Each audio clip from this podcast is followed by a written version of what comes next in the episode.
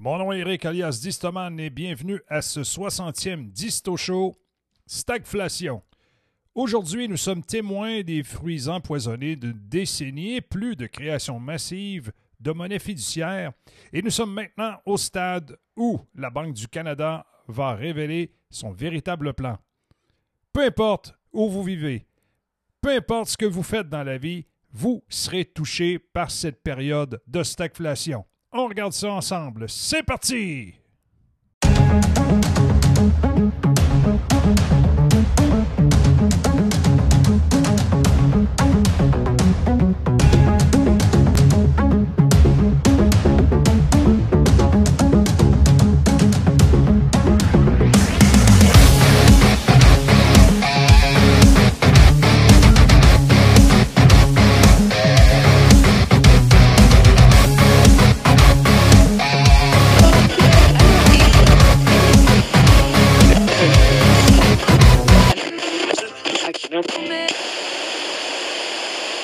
L'économie maintenant. Bonjour Nicolas Bouzou. Bonjour Pierre.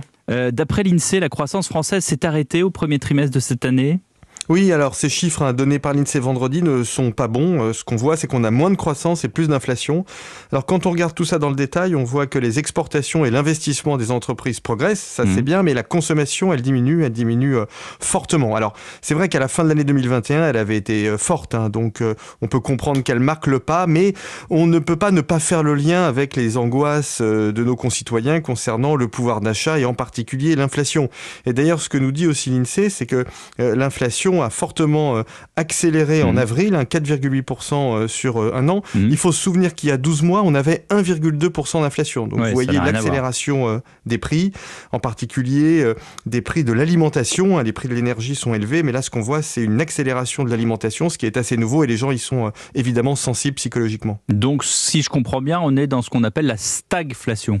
Oui, c'est ça, hein. c'est-à-dire l'absence de croissance et en même temps la montée des prix. Alors toute la question, c'est de savoir si tout ça est durable et en particulier si l'inflation va, va perdurer dans le temps. Moi, je pense que oui, parce qu'il y a beaucoup de monnaie en circulation, beaucoup d'argent, des déficits budgétaires élevés, des difficultés de production euh, liées euh, à la guerre en Ukraine, mais aussi euh, au, au Covid en Chine, hein, qui, qui persiste, qui est toujours là. Et puis, on a une espèce de rétrécissement de la mondialisation qui rend l'économie mondiale moins concurrentielle et qui est un facteur de hausse des prix. C'est un contexte qui est quand même nouveau, hein, qui rappelle ce que l'on a connu ou ce que certains d'entre nous ont connu dans les années 70. Bon, docteur euh, Bouzou, comment est-ce qu'on s'en sort de tout ça? Bon, à court terme, déjà, il faut aider ceux qui en ont le plus besoin, ceux qui ont le plus de difficultés en matière de pouvoir d'achat. Mais à moyen terme, la clé, elle réside vraiment dans la technologie, dans les investissements technologiques. Parce que le numérique, les robots, l'intelligence artificielle, ça permet de réaliser des gains de productivité, c'est-à-dire de produire mieux hein, pour satisfaire les besoins, mais sans augmenter durablement les coûts. Ça, ça passe par l'investissement. Et je vous le disais il y a quelques instants, c'est bien parce que l'investissement, lui, comment, il continue de, Mhm. de progresser en France parce que les entreprises sont plutôt dans une bonne situation, parce que aussi les pouvoirs publics les aident. Ça, c'est un très bon point. Donc ces chiffres sont pas très bons, mais bon, je dirais que pour la France, tout n'est pas perdu et on peut rester confiant. Eh bien, merci Nicolas Bouzou. Et on verra justement si cette stagflation arrive et Ce n'était qu'une question de temps avant que les forces de la déflation et de l'inflation ne se rencontrent pour créer la stagflation. faut se dire que la production de monnaie fiduciaire n'est pas la même que la production réelle au sein d'une économie. Des trillions de dollars dans deux programmes de travaux publics pourraient créer plus d'emplois, mais ils gonfleront également les prix à mesure que le dollar entrera en déclin. Ainsi, à moins que les salaires ne soient constamment ajustés en fonction de la hausse des prix, les gens auront des emplois, mais ne pourront toujours pas se permettre un niveau de vie confortable. Est-ce que vos salaires suivent le niveau de l'inflation actuelle? Je vous pose la question. Eh bien, tout cela conduit à la stagflation, dans laquelle les prix continuent d'augmenter alors que votre salaire et votre consommation stagnent. Il y a un autre piège à prendre en compte dans tout ça, c'est que si l'inflation devient endémique, eh bien, la Banque du Canada, la Réserve fédérale américaine ou la Banque européenne, tout dépend où vous vivez, eh bien, ils peuvent devenir contrariantes. Euh, ils prétendent qu'elle est le contraire, mais on n'est pas sûr. Alors, d'augmenter les taux d'intérêt de manière significativement euh, dans un court laps de temps, eh bien, c'est pas bon. C'est vraiment pas bon. Cela signifie un ralentissement immédiat du flux de prêts au jour le jour aux grandes banques, un ralentissement immédiat des prêts, aux grandes et aux petites entreprises, un effondrement immédiat des options de crédit pour les consommateurs et un effondrement général des dépenses à la consommation. Vous connaissez peut-être là la recette qui a provoqué la récession de 81-82, la troisième plus grave récession du 20e siècle. En d'autres termes, le choix est la stagflation ou la dépression déflationniste. Il est clair aujourd'hui ce que les banques centrales ont choisi.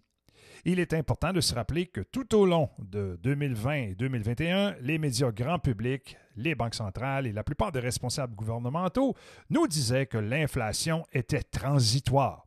C'était le discours officiel de l'époque. Mais soudain, au cours des derniers mois, ça a changé et maintenant, même Janet Yellen a admis euh, qu'elle avait tort à propos de l'inflation. Il s'agit toutefois d'une fausse piste, car les banques centrales savent exactement euh, ce qu'elles font et l'ont toujours su. Madame Yellen a nié la réalité, mais elle savait qu'elle la niait. En d'autres termes, elle ne s'est pas trompée sur la crise économique, mais elle a plutôt menti à ce sujet. Alors, tout d'abord, non, la Fed n'est pas motivée par les profits, du moins pas principalement. La Banque centrale américaine est capable d'imprimer des richesses à volonté. Elle ne se soucie pas des profits, elle se soucie du pouvoir et de la centralisation. Selon vous, est-ce qu'il sacrifierait la poule aux œufs d'or des marchés américains pour obtenir plus de pouvoir et un mondialisme total? Absolument. Les banquiers centraux sacrifieraient-ils le dollar? Ferait-ils sauter la Fed en tant qu'institution afin d'imposer un système monétaire mondial à toutes les masses de cette planète? Il n'y a aucun doute, ils ont mis l'économie américaine et mondiale en danger dans le passé afin d'obtenir plus de centralisation. La Fed sait depuis des années que la voie actuelle conduirait à l'inflation extrême puis à la destruction du marché. En voici la preuve. Le président de la Fed, Jerome Powell, en fait mise en garde contre ce résultat exact en octobre 2012. Je cite Je suis préoccupé par des achats supplémentaires. Comme d'autres l'ont souligné, la communauté des courtiers suppose maintenant un bilan de près de 4 000 milliards de dollars et des achats jusqu'au premier trimestre de 2014. J'admets qu'il s'agit d'une réaction beaucoup plus forte que je ne l'avais prévu elle, et elle me met mal à l'aise pour plusieurs raisons. Tout d'abord, la question est de savoir pourquoi s'arrêter à 4 000 milliards de dollars. Dans la plupart des cas, le marché nous euh, acclamera euh, si euh, on en fait plus. ce ne sera jamais suffisant. Pour le marché, nos modèles nous diront toujours que nous aidons l'économie et on aura toujours l'impression que ces avantages sont surestimés. On pourrait dire que le fonctionnement du marché n'est pas altéré et que les anticipations d'inflation sont sous contrôle. Qu'est-ce qui nous arrêtera sinon une croissance économique beaucoup plus rapide qu'il ne l'est probablement pas? En notre pouvoir de produire. Alors, lorsqu'il est temps pour nous de vendre ou même euh, d'arrêter d'acheter, la réponse pourrait être assez forte. Il y a toutes les raisons de s'attendre à une réponse forte. Il y a donc plusieurs façons de voir les choses. Il s'agit d'environ 1200 milliards de dollars de vente. Vous prenez 60 mois, vous obtenez 20 milliards de dollars par mois. Cela semble tout à fait faisable dans un marché où la norme d'ici le milieu de l'année prochaine est de 80 milliards de dollars par mois. Une autre façon de voir les choses cependant est que ce n'est pas tant la vente, mais la durée. C'est aussi le déchargement de notre position de volatilité courte. Comme nous le savons tous maintenant, la Fed a attendu que son bilan soit beaucoup plus important et que l'économie soit beaucoup plus faible qu'en 2012 pour déclencher des mesures de resserrement. Il savait depuis le début exactement ce qu'il allait se passer et ça, c'est très, très inquiétant. Ce n'est pas une coïncidence sur le point culminant de la prime de relance de la Fed qui est arrivée juste après les dommages incroyables causés à l'économie à la chaîne d'approvisionnement mondiale par les confinements durant le COVID. Ce n'est pas une coïncidence si ces deux événements fonctionnent ensemble pour créer le parfait scénario stagflationniste. 2023, ça va être épouvantable. Ce n'est pas une coïncidence non plus si les seules personnes qui bénéficient de ces conditions sont les partisans de l'idéologie du Great Reset du Forum économique mondial et dans d'autres institutions mondialistes. Il s'agit d'un effondrement artificiel qui est en préparation depuis de très nombreuses années. L'objectif est de réinitialiser le monde, d'effacer ce qui reste des systèmes de marché libre et d'établir ce qu'ils appellent le système de l'économie partagée. Dans ce système, Les personnes qui survivront au crash seront rendues totalement dépendantes du gouvernement par le biais du revenu de base universel et l'utilisation des ressources sera limitée au nom de la réduction des émissions de carbone. Selon le Forum économique mondial, vous ne posséderez rien et vous serez heureux. C'est incroyable, hein? L'effondrement du Forum économique mondial est conçu pour créer des conditions de crise si effrayantes qu'ils s'attendent à ce que la majorité du public se soumette à un style de vie collectiviste avec des normes fortement réduites. Cela se fera par le biais du revenu de base universel, des monnaies de monnaie numérique, de la taxation du carbone, de la réduction de population, des rationnements de toutes les marchandises et d'un système de crédit social. L'objectif et le contrôle total par l'autoritarisme technocratique.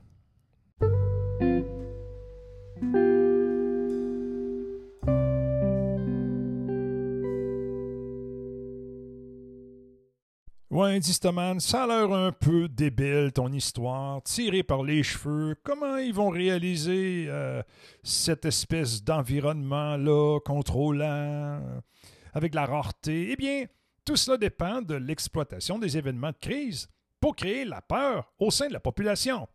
Maintenant que la déstabilisation économique est arrivée, que va-t-il se passer? Eh bien, voici mes petites prédictions à deux scènes, mais quand même, on va regarder ça ensemble. Moi, je pense que la Fed augmentera les taux d'intérêt plus que prévu, mais pas assez pour stopper l'inflation. Même chose au Canada. le Canada suit toujours ce que la Fed fait de toute manière. On parle d'une augmentation de trois quarts de point qui s'en vient encore en juillet. Regardons ça ensemble. Alors aujourd'hui, on est témoin des fruits empoisonnés d'une décennie et plus de création massive de monnaie et nous sommes maintenant au stade où la Fed va révéler son véritable plan. Alors, je pense qu'ils vont augmenter les taux d'intérêt rapidement ou les augmenter lentement? C'est soit un, soit l'autre. Une hausse rapide entraînera un effondrement presque immédiat des marchés, au-delà de ce que nous l'avons déjà vu dans le passé. Une hausse lente entraînera un processus lent d'inflation des prix et une incertitude générale. Alors, que recherche-t-il? Il recherche justement cette incertitude-là. Alors, je pense que le deuxième scénario est plus probable. Je pense que la Fed augmentera ses taux plus que prévu. Même chose pour la Banque du Canada, mais assez pour ralentir réellement l'inflation des produits de première nécessité. Il y aura une baisse générale des articles de luxe, du commerce de loisirs et des productions de biens non essentiels, mais la plupart des autres biens continueront de voir euh, leur coût augmenter. Il est dans l'intérêt des mondialistes de maintenir le train de l'inflation en marche pendant encore un an et peut-être même plus. Mais au bout du compte, les banques centrales vont déclarer que le rythme des taux d'intérêt n'est pas suffisant pour stopper l'inflation et les banques centrales nord-américaines vont revenir à une stratégie à la Volcker en faisant monter les taux si haut que l'économie cessera tout simplement de fonctionner. Alors, les marchés risquent de s'effondrer et le chômage va brusquement exploser. Tu sais, là, les gens, ils sont très, très confiants euh, en se disant Ah, oh, ben, si j'aime pas ma job, euh, je vais la changer. Puis si tu me fais chier, je vais lâcher euh, ma job, puis je vais aller faire autre chose. Ça, les mondialistes le savent. Et ils veulent casser ça. Ils veulent que vous soyez dépendants. Ils veulent que vous rampiez devant votre boss. Alors, ce qui se passe à l'heure actuelle, ils veulent corriger ça et attendez-vous à ce qu'ils sortent une grosse baguette pour vous donner un bon coup de baguette au cul. Alors, c'est terminé le party pour ceux qui aiment ça changer de job à toutes les deux semaines ou qui, euh, disent qu'ils vont être présents à une, une entrevue d'embauche mais qui ne se présentent pas et qui vont ailleurs pour faire chier tout le monde. Bref, les marchés boursiers faut vous dire une chose, ils sont totalement dépendants de la stimulation des banques centrales et de l'argent facile par le biais des prêts à faible taux d'intérêt. C'est un fait. Sans taux bas et sans assouplissement quantitatif, les entreprises ne peuvent pas procéder à des rachats d'actions. Autrement dit, les outils permettant de gonfler artificiellement les actions, eh bien, ils sont disparus. On en voit déjà les effets aujourd'hui avec des marchés qui chutent de 20% ou plus. Dites-vous une chose, la Fed et la Banque du Canada ne capituleront pas. Elles vont continuer à augmenter leurs taux indépendamment de la réaction du marché. En ce qui concerne les jobs, hein, le marché de l'emploi, eh Trudeau, euh, Biden et de nombreux économistes classiques ne cessent d'applaudir le faible taux de chômage comme preuve que l'économie nord-américaine est forte, mais c'est une illusion. Les François Legault de ce monde, ils vont bientôt ravaler leur cravate. Les mesures de relance hein, euh, de COVID ont temporairement créé une dynamique dans laquelle les entreprises avaient besoin d'un personnel accru pour faire face à l'excès de dépenses de détail. Aujourd'hui, eh bien, les chèques de relance ont cessé et les Nord-Américains ont épuisé leur carte de crédit. Il n'y a plus rien pour maintenir le système à flot. C'est capote. Les entreprises vont commencer à procéder à d'importants layoffs, suppression d'emplois tout au long du dernier semestre de 2022. regardez ça aller, je vais vous dire, les bureaux de chômage vont se remplir et, par les temps qui courent, faire une demande d'assurance chômage, c'est long. Et peut-être même que ça va exiger une petite piqûre. Comment le système va réagir pour essayer de garder le contrôle sur des millions d'esclaves qui vont se retrouver peut-être six mois sans salaire et qui risquent de sortir dans la rue et tout briser comme au Sri Lanka? Eh bien, il y a deux choses qui peuvent mettre en place le contrôle des prix et le rationnement. Regardons le contrôle des prix pour commencer. J'ai aucun doute sur le fait que Trudeau, Biden, les démocrates et les libéraux ici au Canada vont chercher à imposer un contrôle des prix sur une foule de produits alors que l'inflation se poursuit et qu'une poignée de, de gens, de partis politiques vont soutenir la tactique. Attendez-vous à ce que le NPD, ici au Canada, embarque là-dedans. C'est clair que le NPD et les libéraux vont dire le contrôle des prix, ça rentre dans nos valeurs. Alors, il faut dire que le fameux contrôle des prix s'entraîne en fait une réduction de l'offre parce que ça supprime tous les bénéfices et donc toute incitation pour les fabricants à continuer de produire les, produits qui sont achetés. C'est ce qui se passe généralement à ce stade, c'est que le gouvernement intervient pour nationaliser la fabrication, mais il s'agira d'une production de qualité inférieure à un rendement bien plus faible. Alors, on va tous se retrouver dans une espèce de Venezuela ou Cuba géant. Au final, l'offre est encore plus réduite et les prix augmentent encore plus sur le marché noir parce qu'il n'y a personne qui peut mettre la main sur la plupart des biens de toute façon. Alors, Cuba, Venezuela, bientôt ici au Canada. Le rationnement. Regardons ça maintenant. Mais oui, le rationnement au niveau de la fabrication, de la distribution, va se produire. Fait qu'assurez-vous d'acheter ce dont vous avez besoin maintenant avant que ça arrive. Le rationnement intervient à la suite d'un contrôle des prix ou d'une rupture de la chaîne d'approvisionnement et ça coïncide généralement avec une campagne de propagande gouvernementale contre les accapareurs, ceux-là qui ramassent du stock ou qui font des achats pour après ça revendre. Le gouvernement va donner quelques exemples exagérés de personnes qui achètent des camions entiers de marchandises pour casser les prix au marché noir. Souvenez-vous de l'histoire de papier de toilette. À petite échelle, mais ça risque d'être ça dans la bouffe, dans les pièces automobiles, etc. Puis, euh, un peu de temps après, ils vont accuser les survivalistes et tous ceux qui ont acheté des marchandises avant la crise d'être thésaurisés simplement parce qu'ils ont planifié à l'avance. Oui, oui, on va devenir des cibles. Alors, le rationnement. Il ne vise pas seulement à contrôler l'approvisionnement en produits de première nécessité, donc à contrôler la population par procuration. Il s'agit aussi de créer une atmosphère de blâme et de suspicion au sein du public et de l'amener à dénoncer ou attaquer toute personne qui est préparée ou qui s'était préparée à l'avance. Ça vous rappelle pas quelque chose avec une espèce de, de couvre-feu? Et si on remet un couvre-feu par-dessus ça, ça va vraiment être super. Hein? Parce que le premier couvre-feu, ben, en tout cas, les, couvre-feux précédents, je ne me souviens plus comment il y en a, les épiceries étaient ouvertes, puis tout le monde mangeait, puis le monde travaillait. Mais là, tout le monde va être au chômage, puis les produits euh, qui vont être sur les tablettes, ça va être de la merde. Ça va être beau, hein? Fait que les personnes préparées, les preppers, les survivalistes, appelez-les comme vous voulez, bien, ils représentent une menace pour l'establishment en place. Alors attendez-vous à diaboliser dans les médias et organisez-vous avec d'autres personnes préparées pour vous protéger et avoir votre petit réseau échanger vos affaires. Soyez prêts, ça va juste s'empirer à partir de maintenant. On pourrait euh, croire que je prédis le succès du programme du Great Reset de Klaus Schwab, mais je pense en fait que les mondialistes finiront par échouer. Ça ne les empêchera pas de tenter le coup. écoutez, le terrain est grand ouvert. Ils vont foncer direct là-dedans. En outre, les scénarios hein, que je viens d'énumérer ne sont que des prédictions à court terme mettons, dans les deux prochaines années, il y aura beaucoup d'autres problèmes qui vont découler de ces situations-là. Naturellement, les émeutes, bon, d'autres actions de foule deviendront plus courantes, la criminalité, peut-être pas cette année, mais peut-être d'ici la fin 2023, deviendront peut-être définitivement un problème, on ne le souhaite pas. Cela euh, va coïncider avec le retour de l'agitation politique aux États-Unis, hein, parce que là, on va commencer à se préparer pour l'élection de 2024, alors que les factions de gauche, encouragées par les fondations mondialistes, vont demander une plus grande intervention du gouvernement pour la pauvreté. Dans le même temps, les conservateurs vont exiger moins d'ingérence gouvernementale et moins de tyrannie. Ça, c'est. On rajoute les armes à feu là-dessus et puis l'avortement, ça va être super. Au fond, des gens qui se sont préparés hein, euh, vont pouvoir euh, se faire traiter de tous les noms, mais tant qu'on s'organise et qu'on travaille ensemble, eh bien, on va passer au travers. Il y a de nombreuses personnes non préparées qui ne survivront pas. Il faut comprendre que les conditions économiques qui nous attendent vont être historiquement destructrices. Il est impossible d'éviter de graves conséquences pour une grande partie de la population, ne serait-ce que de refuser d'écouter, de prendre les mesures appropriées pour se protéger. Alors, le déni est terminé, le crash va arriver. Alors, après la pause, on va regarder qu'est-ce qui se passe.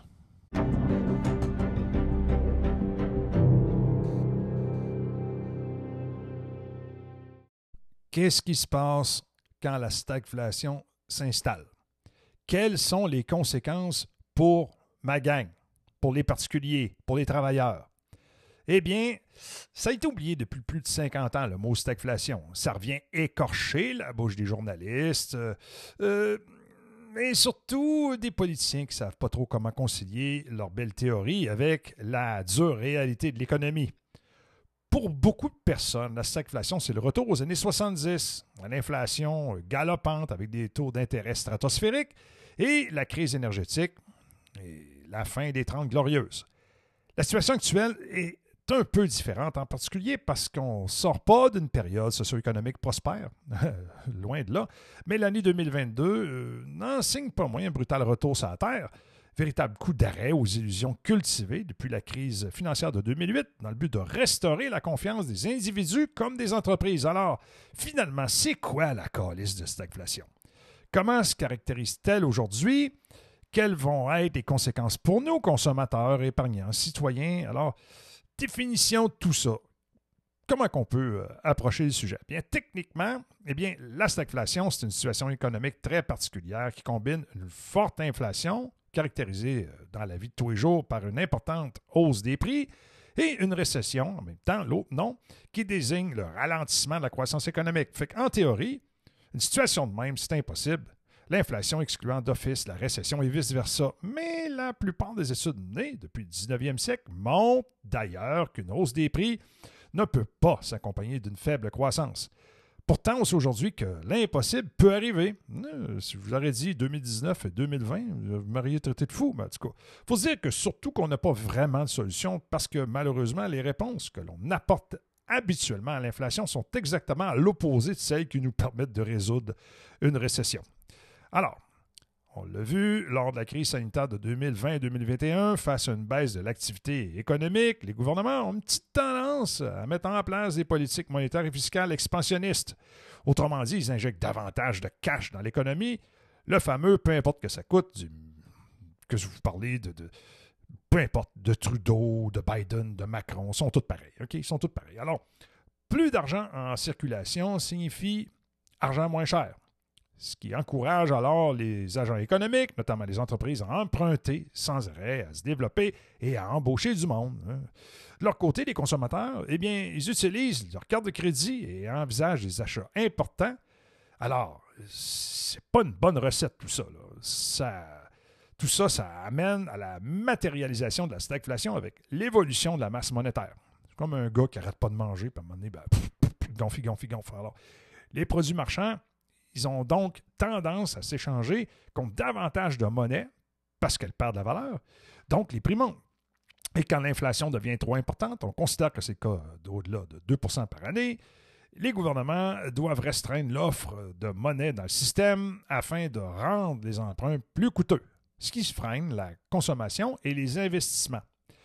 L'économie globale, alors, a ralenti et la demande diminue, les prix cessent d'augmenter. La stagflation impliquerait donc que l'on augmente la masse monétaire en circulation et qu'on la diminue en même temps.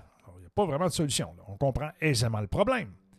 Mais on ne peut pas non plus rien faire, au risque de voir la stagflation se prolonger et causer de nombreux dommages dans l'économie, au nombre duquel la remontée brutale du chômage constituerait sans doute comme au début des années 80, la conséquence la plus violente et la plus durable pour les particuliers.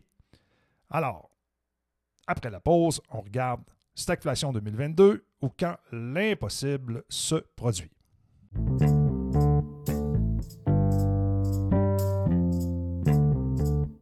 Le gaz coûte une fortune, oh, ça n'a pas de sens.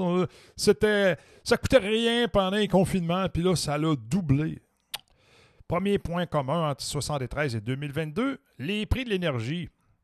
même si l'augmentation des prix du gaz et du pétrole a été amorcée depuis plusieurs mois, la récente entrée en guerre de la Russie contre l'Ukraine puis les sanctions commerciales qui se sont suivies hein, ont fait exploser les cours des énergies euh, fossiles, dont Moscou maîtrise des robinets et une bonne part de la consommation européenne.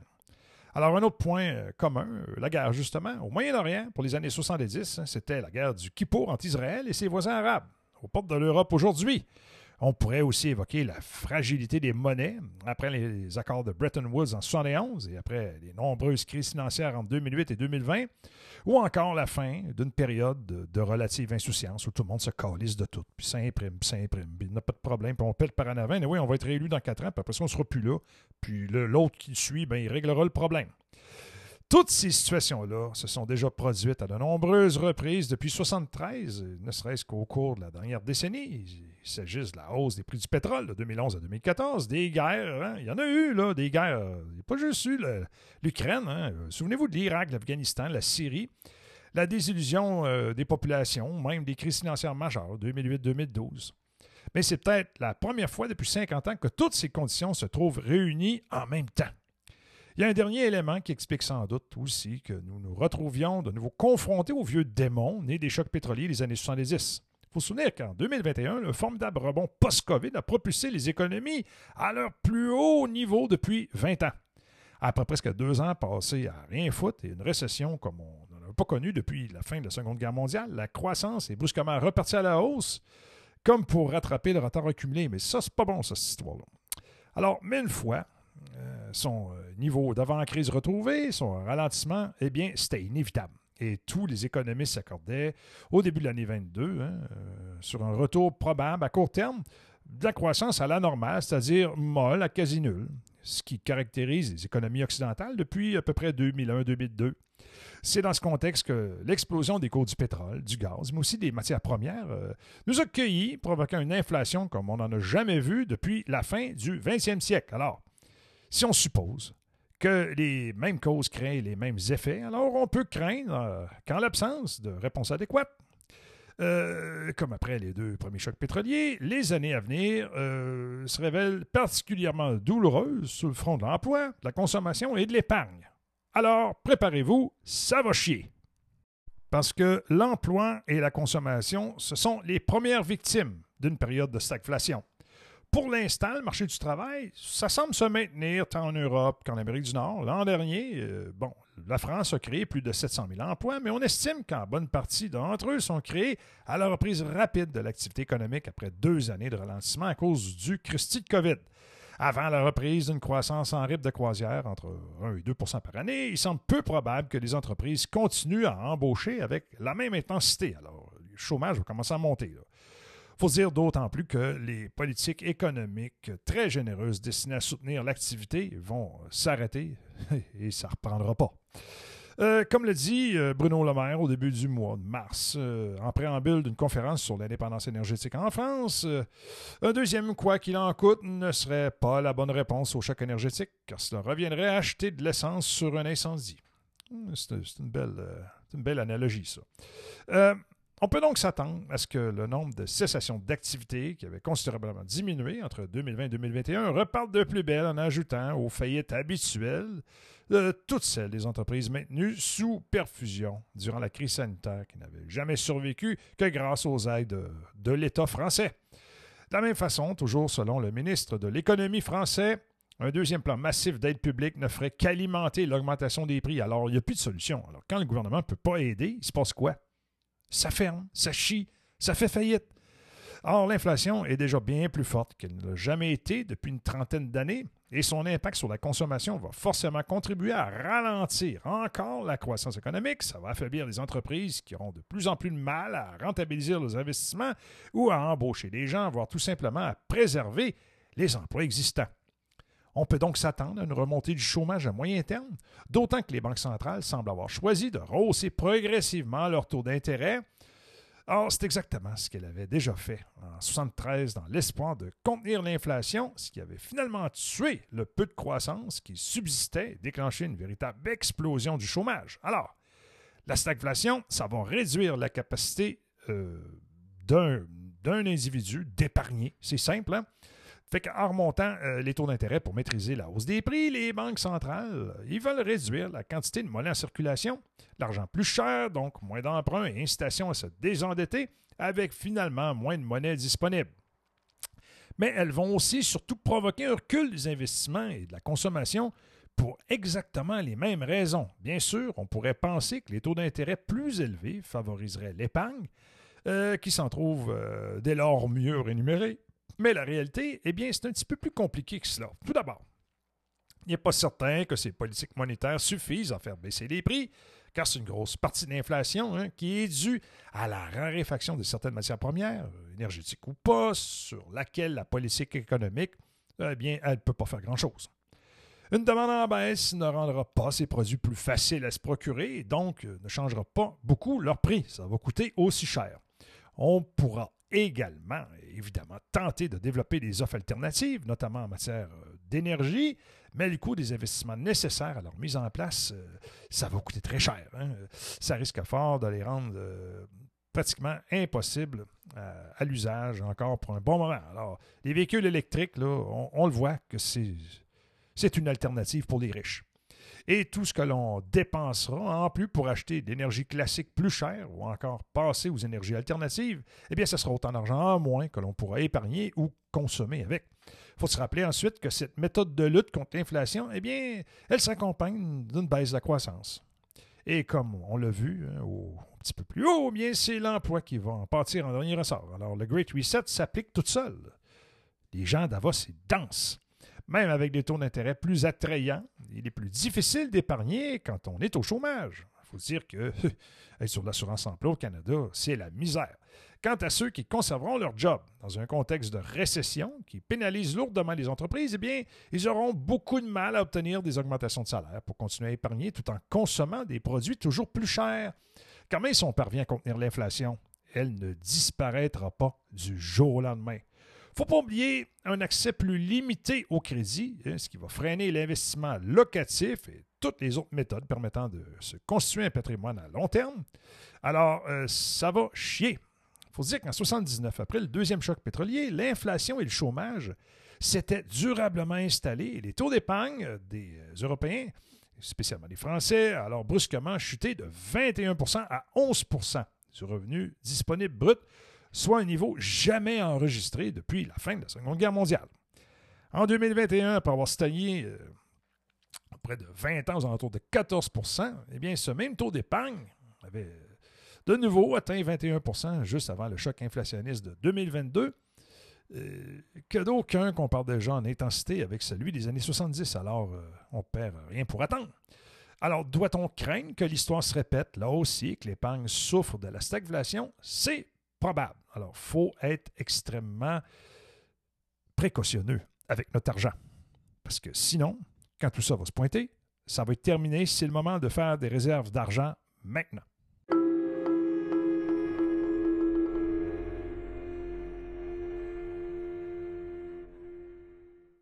Alors, en terminant, comment se prémunir contre l'avenue possible de la stagflation? Bien, en cas de stagflation, il y a beaucoup qui incitent à la prudence avec euh, les obligations, car les taux d'intérêt pèsent sur les prix et réduisent la valeur réelle du remboursement.